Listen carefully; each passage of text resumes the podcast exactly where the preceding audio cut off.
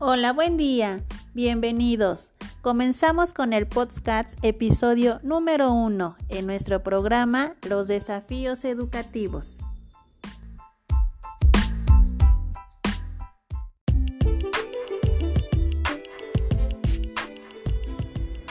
Me presento para los que no me conocen. Mi nombre es Nayeli Parra Reyes, licenciada en Pedagogía y maestra en Educación y Profesionalización Docente.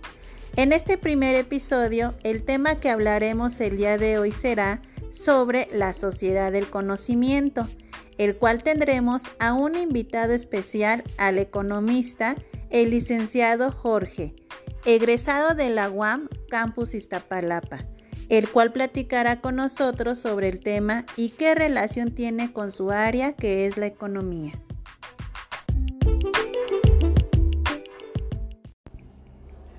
Hola, buenas tardes. ¿Cómo están? Nayeli, este, gracias por la invitación. Bueno, me parece importante introducir el tema del concepto de sociedad de la información en la rama de la economía, la cual se sitúa en la década de los 60 como consecuencia de un proceso económico en el cual los sectores de producción agrícola e industrial perdieron su liderazgo en el desarrollo económico. En esta década, el surgimiento acelerado de un nuevo sector llamado sector servicios comenzó a constituirse como el tercer sector de la producción. Así las nuevas tecnologías de información y comunicación han transformado radicalmente las economías, los mercados y la estructura de la industria, los, los productos y servicios, los puestos de trabajo y los mercados laborales. Y ahora ese impacto de las nuevas tecnologías se ha extendido a la política, la educación, la comunicación, el entretenimiento y en general a la manera como las personas ven el mundo y se perciben a sí mismas. Así es. Por otra parte, para comprender mejor los procesos económicos, se debe señalar el auge del modelo de las empresas multinacionales y transnacionales, que durante estos años se extendieron por todo el globo como paradigmas de, las economías más avanzadas.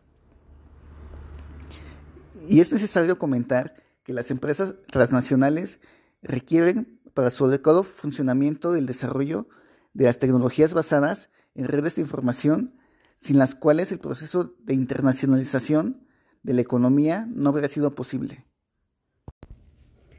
Y esto que comentas, sé que el sociólogo Daniel Bell fue el que introdujo la noción de la sociedad de información y decía que los servicios basados en el conocimiento habrían de convertirse en la estructura central de la nueva economía y de una sociedad apuntalada en la información. Exacto. Además, el procesamiento de la información aplicado a los diferentes momentos de la cadena productiva cambió cualitativamente el mundo del trabajo. Y este mejoramiento de la calidad en la prestación de los servicios fue uno de los factores que incidieron en el avance tecnológico. Entonces, todas estas nuevas actividades, como el almacenamiento, la distribución y el procesamiento de la información, transformaron el trabajo y el empleo a nivel mundial? Sí, inclusive provocó la necesidad de seleccionar, evaluar y aprovechar adecuadamente este acervo de datos. Muy interesante conocer de dónde surgió este concepto de la sociedad de la información y que dio un mayor auge para el acceso a la educación, la información y la libertad de expresión, los cuales son los pilares de la sociedad del conocimiento. Cabe decir que la sociedad del conocimiento es un concepto importante, no solo para el crecimiento económico, sino también para el desarrollo de todos los sectores de la sociedad, desde, un punto de vista humano. De hecho, hay un sociólogo y profesor llamado Manuel Castell él nos señala que uno de los principales rasgos de las sociedades del conocimiento es precisamente la capacidad de innovar, a través de esta competencia se transforman los progresos y surgen los cambios. Ya que mencionas a este sociólogo, el señor Manuel, él identifica al interior de las empresas dos clases de conocimiento. Uno táctico que se encuentra en los empleados como resultado de su experiencia laboral y, otro explícito que corresponde a la empresa y al conocimiento de sus procesos formales de gestión. También otro rasgo de la sociedad del conocimiento es la existencia de las redes de comunicación, a través de las cuales se intercambia información desde cualquier parte del mundo.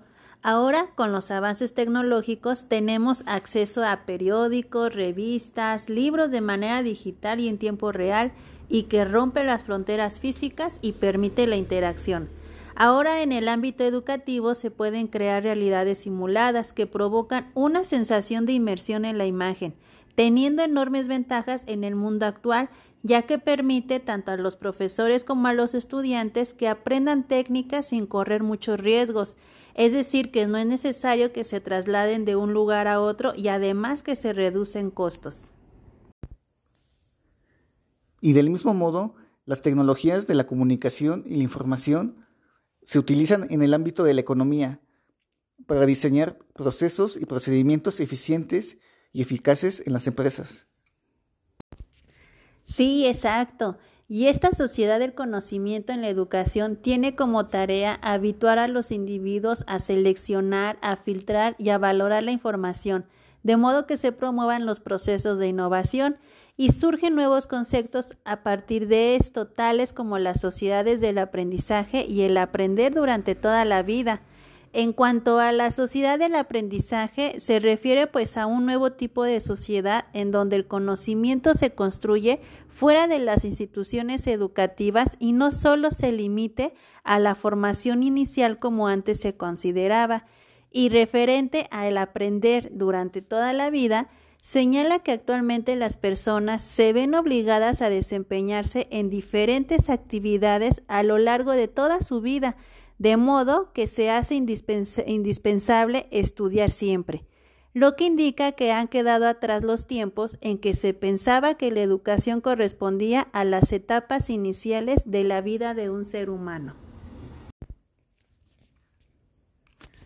Estos conceptos que mencionas, Nayeli, se pueden relacionar en que las empresas realicen seguimiento de sus aciertos, de modo que pueden recuperar el saber hacer como empresa y el aprender a aprender.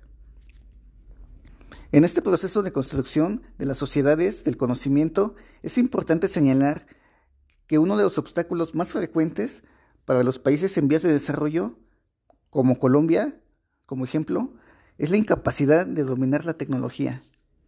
Esta falencia repercute de manera determinante en la formación de sociedades del conocimiento y se ve reflejado en su desarrollo económico, político y cultural.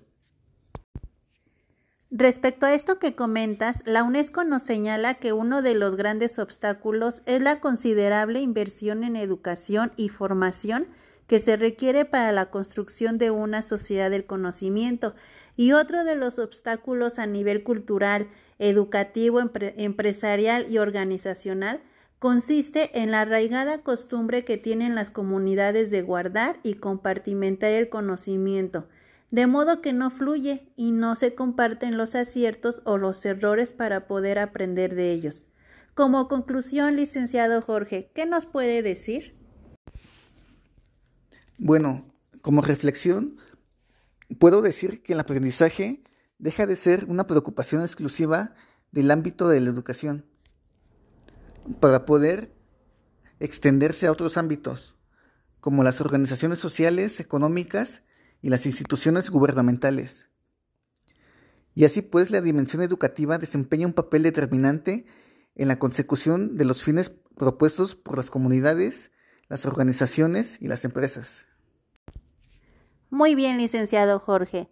Y mis conclusiones es que la sociedad del conocimiento nos plantea nuevos retos educativos en donde debemos capacitar a nuestros estudiantes del siglo XXI abordando innovaciones y cambios que las hagan posible en donde se promueva la búsqueda de nuevos conocimientos a través de la investigación y desarrolle nuevas formas de ver el mundo ante las problemáticas que se desenvuelven en los diferentes espectros, es decir, culturales, sociales y económico en la actualidad. Para esto nos encontramos pues con dos grandes protagonistas ante estos cambios. Los primeros son los docentes, quienes deben desarrollar prácticas pedagógicas efectivas que les permitan maximizar el empleo de la tecnología. Sin embargo, para lograr estas prácticas, los docentes requieren de una formación tecnopedagógica apropiada y programas de investigación educativa que les permita maximizar los recursos existentes desde sus realidades educativas. Por esta razón, los docentes deben tener conocimiento de las TIC, ya que ellas brindan oportunidades de mejorar la calidad de la educación. Así pues, el objeto de la formación del profesorado es la adquisición y la actualización de competencias profesionales para poder desarrollar el currículo y a su vez mejorar la calidad de la enseñanza. Por otro lado, se encuentran los estudiantes quienes muestran un despliegue de, un de una gran habilidad en el uso de dichos dispositivos y plataformas tecnológicas, que sepan recabar información y tengan un sentido crítico para discriminar la información que les llega. Y por último, las TIC se convierten en el puente de contacto entre el docente y el estudiante para intercambio de información que derivará en la construcción conjunta de conocimiento.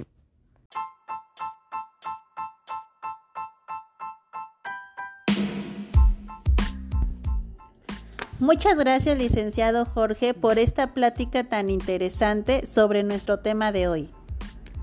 Este, gracias a ti, Nayeli por tocar estos temas actuales en la educación. Hasta pronto y gracias por acompañarnos.